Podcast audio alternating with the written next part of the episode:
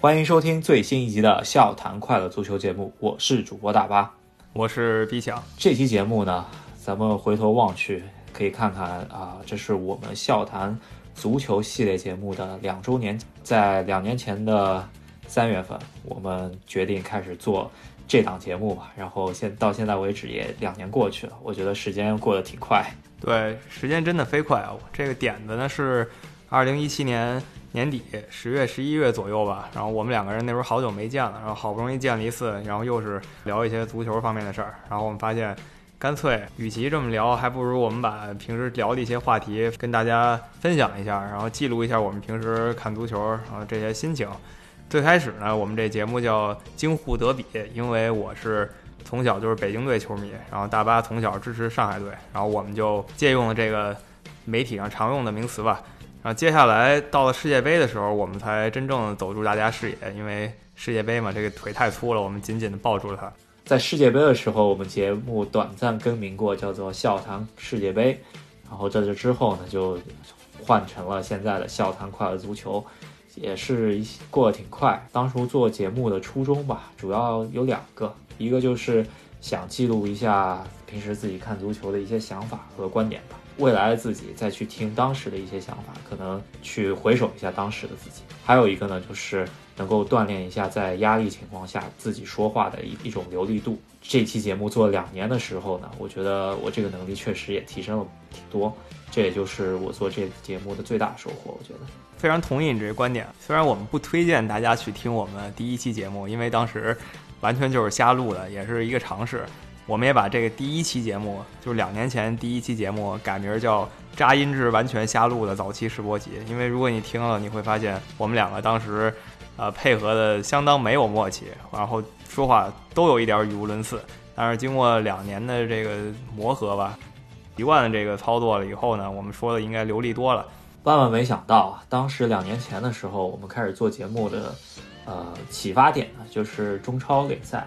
一八年中超联赛刚刚揭开大幕，对吧？然后第一轮出了一场八比零，就是上海上港把大连一方吧签了三个大牌外援，然后空降的情况下打出了一个八比零，把我们给震惊了，导致了我们当时就想快速录一期节目，这也就是笑谈足球的呃诞生，对吧？对，刚才提了这个点的是一七年年底的时候出来，那怎么到了这个？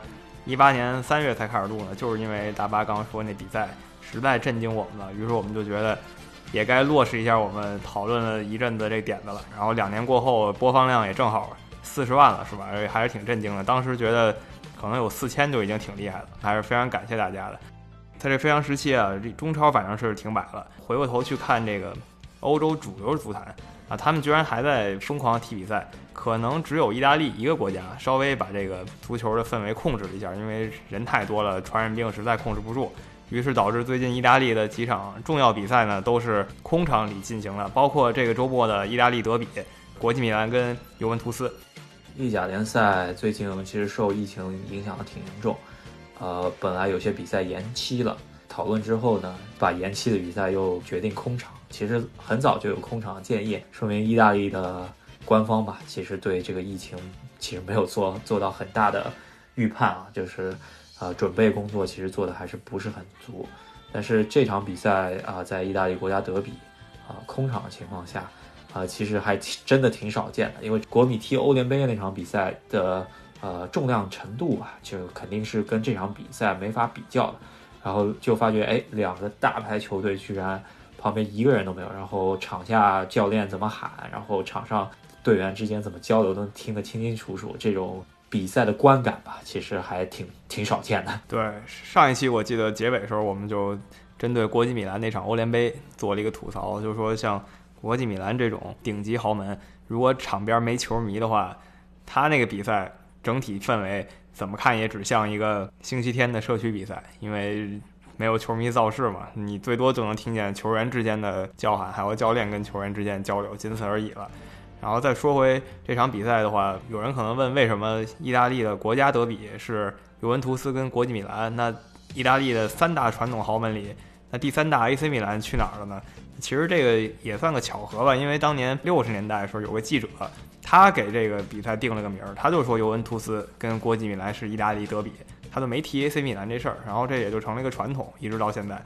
对，呃，相对来说，呃，喊 AC 米兰和国际米兰之间的踢比赛呢，我们叫做米兰德比，而啊，尤文图斯和 AC 米兰之间呢，可能就没有统一的称呼了，对吧？对吧？反正就是尤文米兰大战，是吧？就是六个字儿，没有什么德比这么一说了。本场比赛呢，我觉得应该是属于萨里的救赎之战吧。就是在这之前呢，尤文图斯和国际米兰其实咬得挺紧张，然后尤文图斯又是在欧冠输了一个莫名其妙的比赛。本场比赛萨里如果再出任何的岔子的话，我觉得很有可能直接走人了。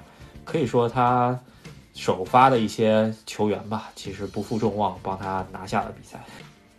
然后拿下以后吧，啊，我看国际米兰的很多球迷，他们认为这个赛季可以说是结束了，因为这个赛季招兵买马买了这么多人。之前在冬季转会那期节目里，我们还戏称国际米兰买了英超五人组，啊，这五人组也没能让国际米兰把尤文图斯掀翻啊。那现在在积分榜上，尤文图斯六十三分。国际米兰五十四分，那九分的差距，虽然国际米兰少赛一场吧，我们假定就是六分的差距吧，呃，还是挺难追的。为什么挺难追呢？因为在两个队之间还有一个拉齐奥，拉齐奥今年表现非常好，二十六轮以后呢，得到六十二分，只落后尤文图斯一分。也就是说，国际米兰就算把尤文图斯给啃下来了，他不一定把拉齐奥给啃下来。可以说是国际米兰本赛季一个呃很好的崛起的赛季。确实，孔蒂来了之后，给球队注入了很多英超的元素，然后防守也做得比以前好很多了。但是还是需要很多调整的地方。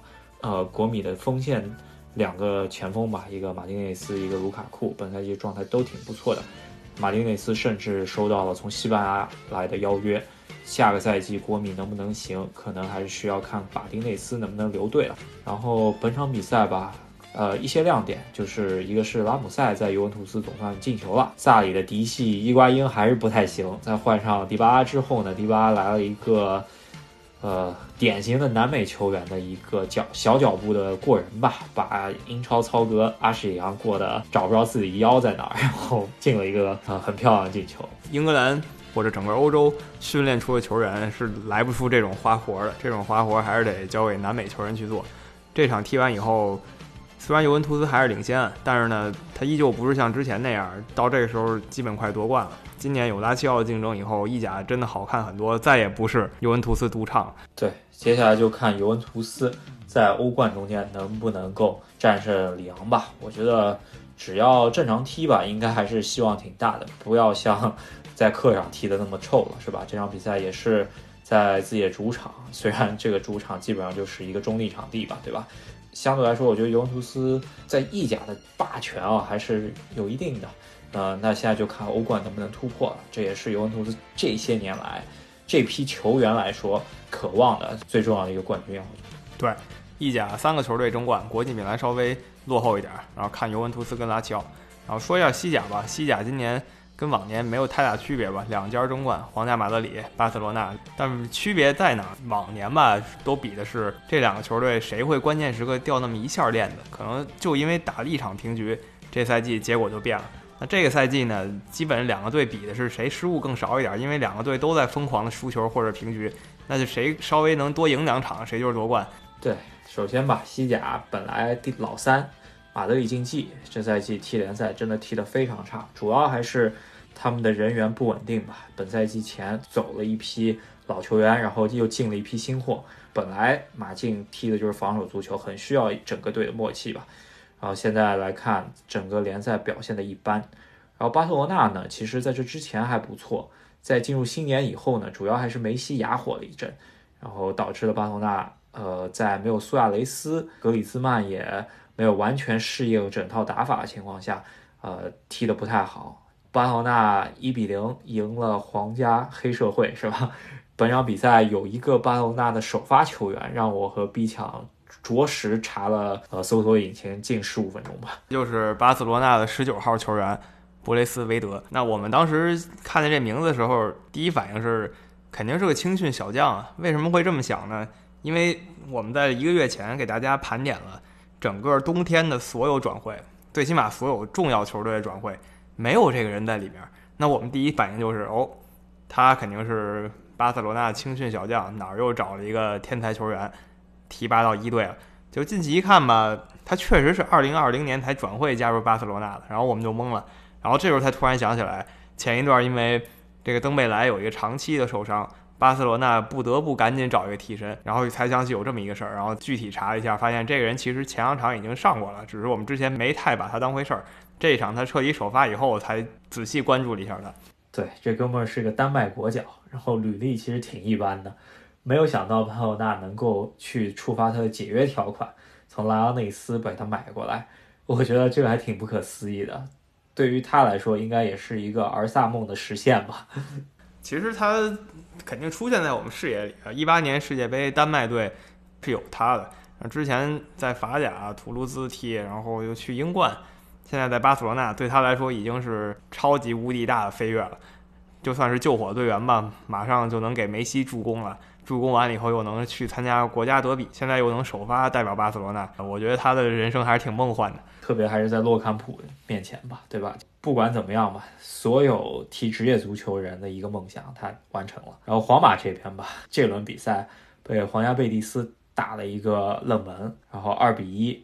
特别是在欧冠状态这么不好的情况下，居然又输了联赛，这对皇马来说是一个挺大的打击。我觉得，对我刚才也就说了，这赛季。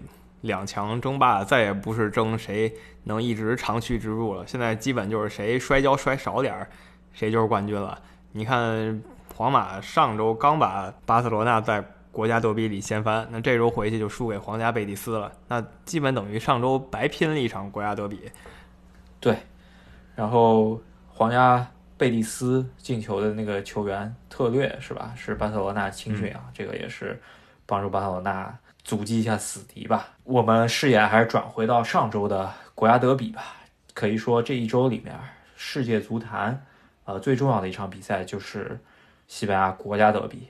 回首过去十年吧，呃，世界足坛除了世界杯决赛以外，我觉得每年一年两度的西班牙国家德比是世界足坛，我可以说是世界足坛竞技水平最高的一场比赛了。最起码在二零一零到二零一九这段时间里。这个名头是绝对配得上的。在那几年里，如果你是世界最顶级的球星，你最终的目标其实只有两站：皇家马德里或者巴塞罗那。那拉到现在呢？今年的国家德比呢，没有过去那十年那么群星璀璨了，因为我看到已经有很多我们不认识的人，比如刚才我们提到的新来的布拉斯维特，是吧？在前几年国家德比里，这些人的戏份比较少。那今年国家德比最终进球的两个人呢？皇马的一个是。小将维尼修斯，另一个是马里亚诺。这个马里亚诺呢，也是一个励志型球员吧？可以给大家介绍一下。他出生在加泰罗尼亚区，然后其实按照按照地理位置上来说的话，他可能更亲近巴塞罗那一点。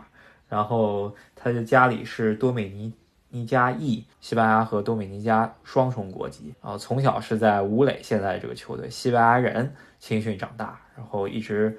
在西班牙足坛浪迹吧，然后被皇马签约了之后呢，在一六一七赛季上过八场比赛，然后之后在皇马一直立立不了足，然后被租借出去了里昂，在里昂甚至拿到一度拿到主力位置的情况下，他还是想要回到皇马，可能就是心里有这么一个儿皇梦的情节吧。然后本赛季的比赛其实也是出场不多，在这场国家德比中间替补出场，可能也就是第一次触球。在右边路一个过人吧，然后把巴塞罗那左路给打爆了，然后小角度射门，帮助皇家马德里锁定了本场比赛的胜局。这还是挺梦幻的一个人生轨迹。虽然我觉得他应该也不会能一直在皇马踢，是吧？他这个实力到不了皇家马德里主力程度，不过也算实现他的梦想了。这种人还是很了不起的。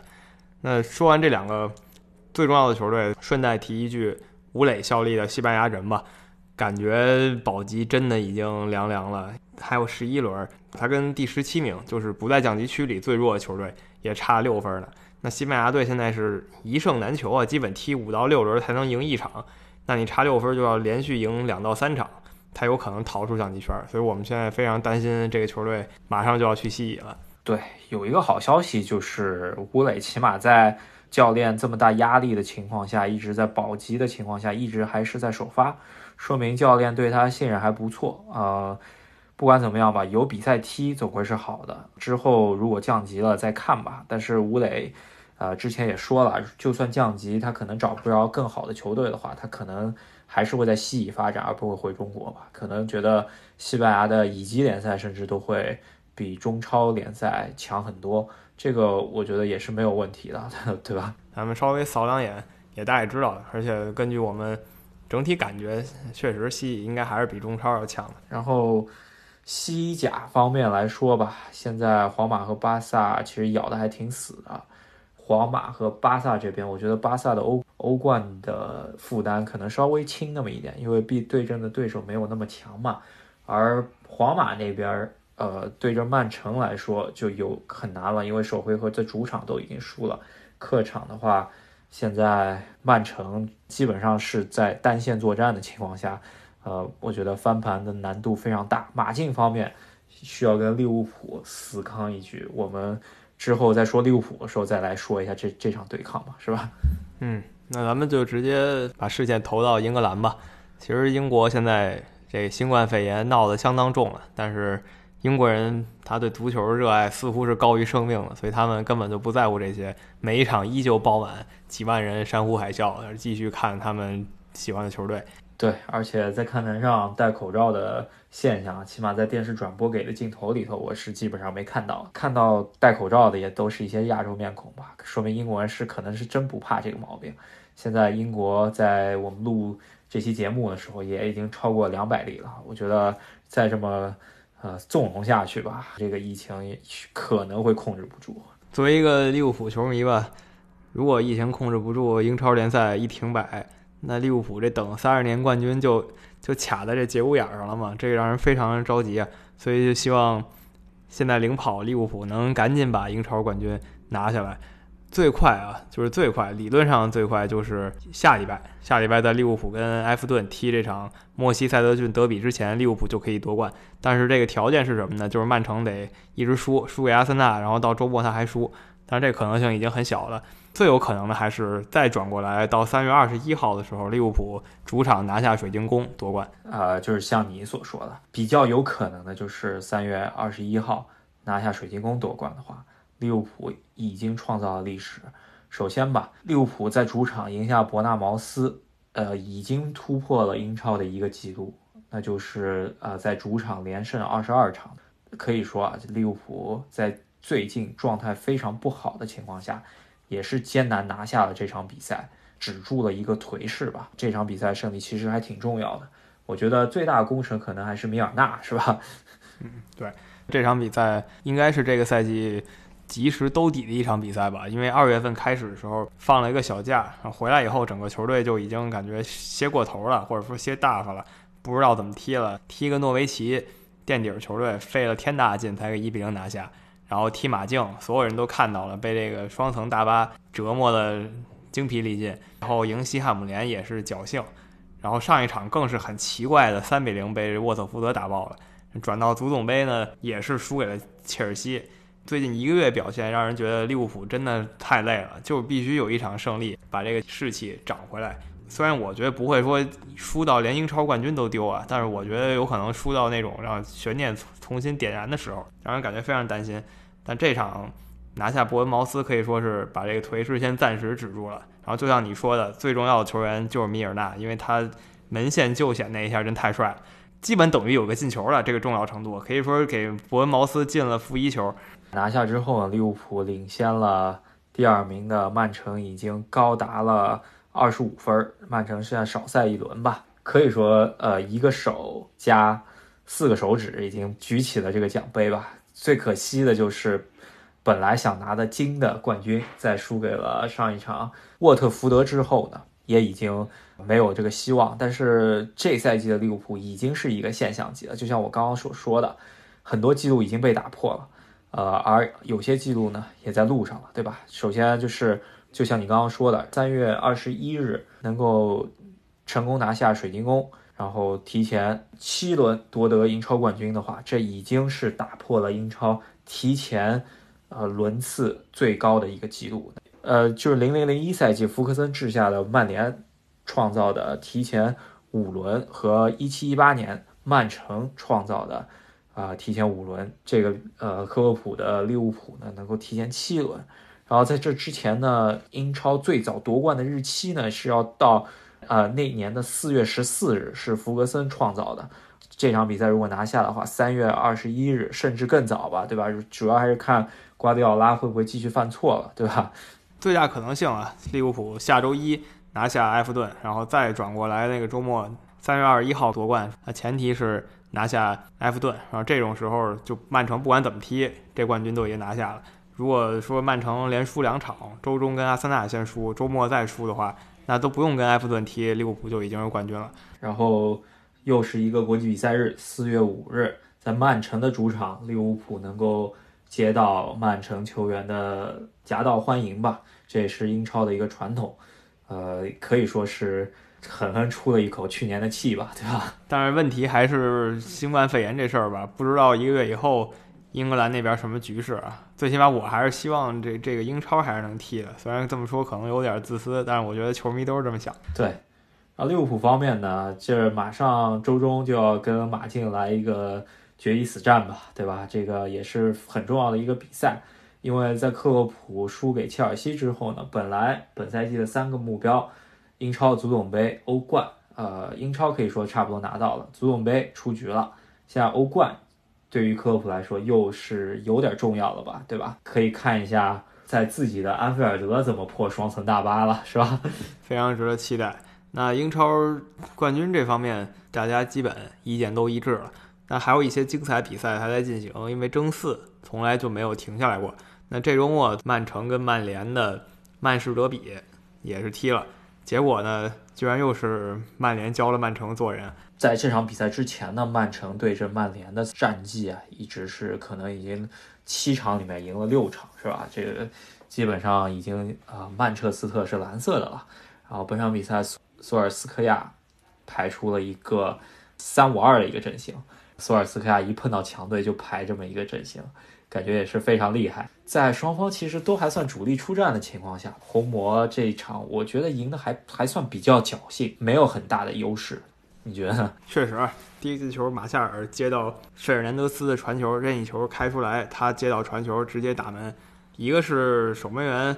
确实没兜住，再一个是京多安和阿奎罗也没拦住他，还一个是他那么踢其实特容易越位，结果曼城那个费尔南迪尼奥老哥他又拖后了，这三点全加一块儿射门就进了。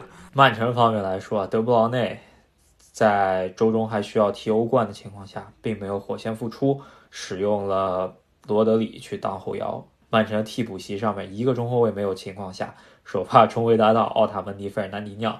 这对坑坑爹组合又再次首发，看到这对组合首发的情况下，我就在看，哎，曼联替补席上到底有有没有伊哈罗？他是不是还有机会能够在曼市德比进一个？这样子的话，呃，曼联应该是要把他买断了。我真的非常希望，是吧？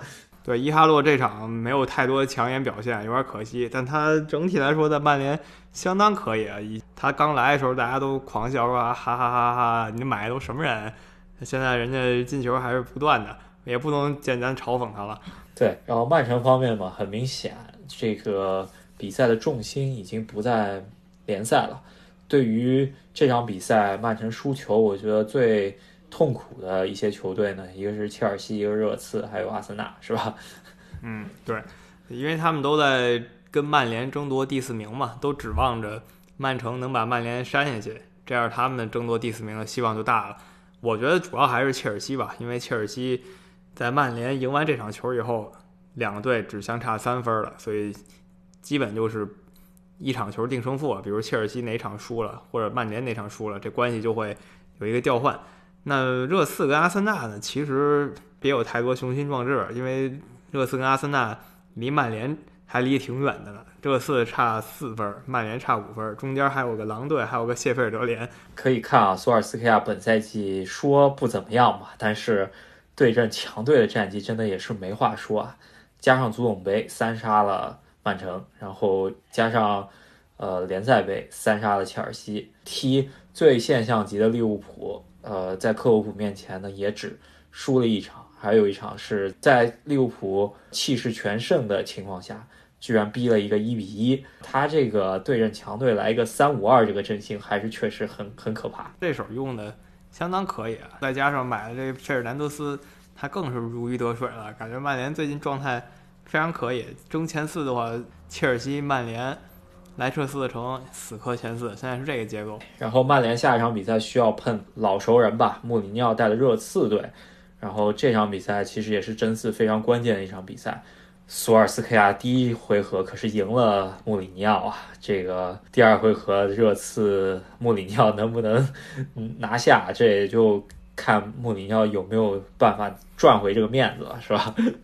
嗯，不过说实在的，热刺现在。真的也不能赖穆里尼奥了吧？他的进攻球员最好用的人能伤了也就都伤了。不管是联赛还是足总杯还是欧冠，他一直在吃瘪。但你又不能说他什么，你都没人可用了，你可不就是吃瘪吗？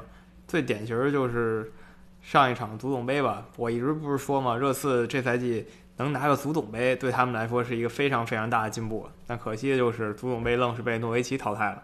对，本场比赛热刺一比一打平。呃，锋线又是阿里，已经进了一个球了，但是是个点球。中场上了一个零零年的小将，最近英格兰的几大豪门吧，都喜欢用零零后的中场小将，是吧？有这么几个人都挺火的，零零后。那咱们就转过来说一个目前英超刚出来一些零零后里的最火之人吧，那就是切尔西的这个吉尔摩尔。吉尔摩尔进入我的视野呢，可能就是对阵利物浦的这场足总杯上来踢利物浦，出身牛犊不怕虎，在中场的对抗方面，他一直对阵利物浦的法比尼奥。在我印象中间，法比尼奥怎么也是一个名将吧，也是巴西国家队的一个主力常客。居然他在法比尼奥面前能够从容的传球，甚至有好几次把法比尼奥过的找不着他，抓都抓不住，让我印象非常深刻。给我感觉是切尔西未来十年可用之人。一个是法比尼奥确实重伤回来以后吧，还没找着北呢，上了几场比赛都不在状态，这是其一。其二就是这小孩儿零一年六月份出生的一个小朋友，还是相当有自信的，在兰帕德手底下看着前辈，是他也真敢踢，相当可以。主要还是切尔西之前铁打的主力，呃，若尔尼奥最近好像有伤病吧，顺位上来了。没想到状态这么好，我觉得如果说再这么踢下去，本赛季接下来主力很有可能就一直是他的了。然后切尔西呢，在利物浦身上找到了感觉吧，前场的攻击组合也是状态不错。本场英超比赛对阵其实实力不弱太妃糖啊，呃，埃弗顿来了一个血洗，然后前场的攻击组合让我看得眼花缭乱，巴克利也好啊，威廉、佩德罗、吉鲁，甚至。都已经又泛花第二春，感觉可能歇过来了，是吧？感觉他是从十二月底那波疲惫期，终于是喘上气儿来了。这一场是真的可以说是标准多点开花，芒特、佩德罗、威廉、吉鲁，前场的人能进球全进了。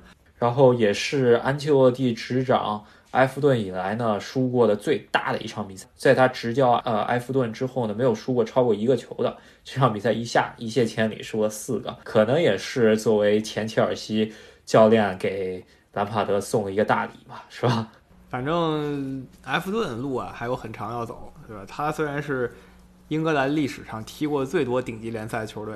大家想一下这个逻辑，就是他几乎没降过级，但是他一直是中游，因为他一直是中游，所以导致他也成了英格兰历史上输过最多顶级联赛的球队。他一直在这个中游这个位置，每年都输这么多，那别的队降级了，输的资格都没有了。但他又不是那种天天赢的球队，所以就有这么一个尴尬的记录。他还是很想证明自己这个传统豪门地位，就看他到底能怎么办吧。但这赛季他基本上是黄了。呃，切尔西方面呢，我觉得门将的凯帕可能最近跟兰帕德的关系有所缓解吧。而且上一场在对阵利物浦的时候状态非常好，啊，本场比赛其实状态也不错，可能吧。如果他不这么闹的话，切尔西没准在对阵拜仁第一回合中间不会丢三个球吧。现在来说，基本上切尔西周中去踢拜仁的这场比赛，应该是属于锻炼新人为主的一场比赛，应该不会寄希望于在欧冠赛场再有所作为了。呃，现在就希望啊，这切尔西的后防线能够稳住，这就是我对于切尔西本赛季的欧冠的唯一展望了。然后主要还是国内联赛争四赛场。重要球队基本都说了一遍，还有一个就是阿森纳，这场也是赢了吧？这个视频裁判 VAR 发力了，让阿森纳拿下了比赛。不管怎么说，阿森纳理论上的希望还是在吧？虽然明眼人也都知道，这个赛季他基本就只能说是让阿尔特塔锻炼一下自己的整个系统了。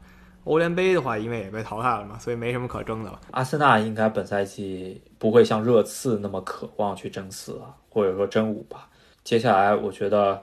英超看点其实就是曼联、热刺、切尔西争四争五，是吧？如果说啊，因为阿森纳最近状态不错，如果他还能再赢那么两三场，他也会加入这个战团。但是我们根据最近的这个他这个周期性来看，他应该不太有这个可能，除非他一直这么赢下去。他现在三连胜，这赛季阿森纳三连胜，对，很让阿森纳球迷欣慰的。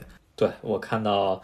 呃，阿森纳 fan TV 里面那些人也露出了久违的笑脸吧，挺不容易的。感觉他们每个人都年轻了十多岁，是吧？对。然后阿森纳在周中的时候，可能跟曼城需要补赛一轮，踢一场英超，呃，看一下能不能阻击曼城，让利物浦提前夺冠吧。觉得还是希望不大。转过来，应该就是欧冠联赛啊，我觉得。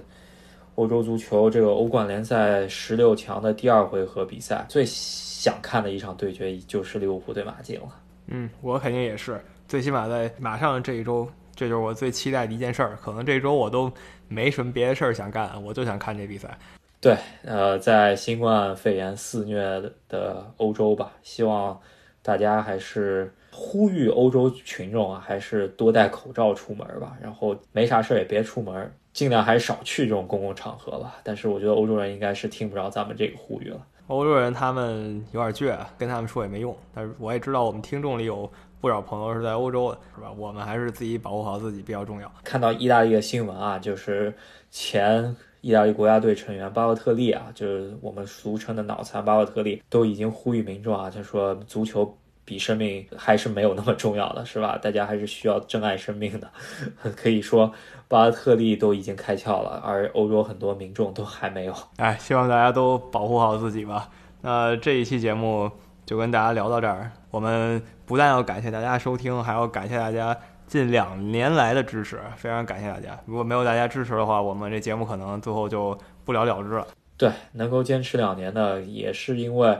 呃，大家订阅的数字、关注的数字以及加群的朋友们越来越多了，啊，这也是我们坚持下来的唯一的动力。然后在这之后呢，我们也会想办法把节目做得更加好一点，质量高一点，这样大家能够多帮我们宣传一下，让节目的影响力能增加。总有一天我们会亲自采访赫斯基大帝的，是吧？对，没错，可能那一天我们收购了阿斯顿维拉俱乐部，然后。聘请赫斯基大帝空降作为一名名宿执教阿斯顿维拉勇闯欧冠联赛，是吧？对，那我们这期节目就先到这边。那么这一期的笑谈快乐足球节目就和大家聊到这里，感谢大家的收听。喜欢我们的节目的朋友呢，希望你能给我们点一个赞，或者在我们的节目下面留言和我们一起互动。喜马拉雅上面也有专辑打分这个功能，我们希望收到你的评价。一起来支持我们节目，支持赫斯基大帝。对，如果想要呃更加了解我们节目的朋友呢，也可以到微信的公众号上面去搜索“赫斯基大帝”，然后我们这个公众号上面同样也会发布我们的节目，以及在这期节目底下，我们都会发相关的问卷调查，希望大家多参加。然后，如果想要跟我们一起聊足球的朋友呢，可以在各个平台微信、微博。以及喜马拉雅给我们私信你们的微信账号，然后我们会把你们加到我们的微信群里面，然后一起来聊足球。对我们这个群只讨论一个话题，就是足球。现在群里有三百多个朋友，也非常期待你的加入。那我们下一期再见吧。下期再见，拜拜。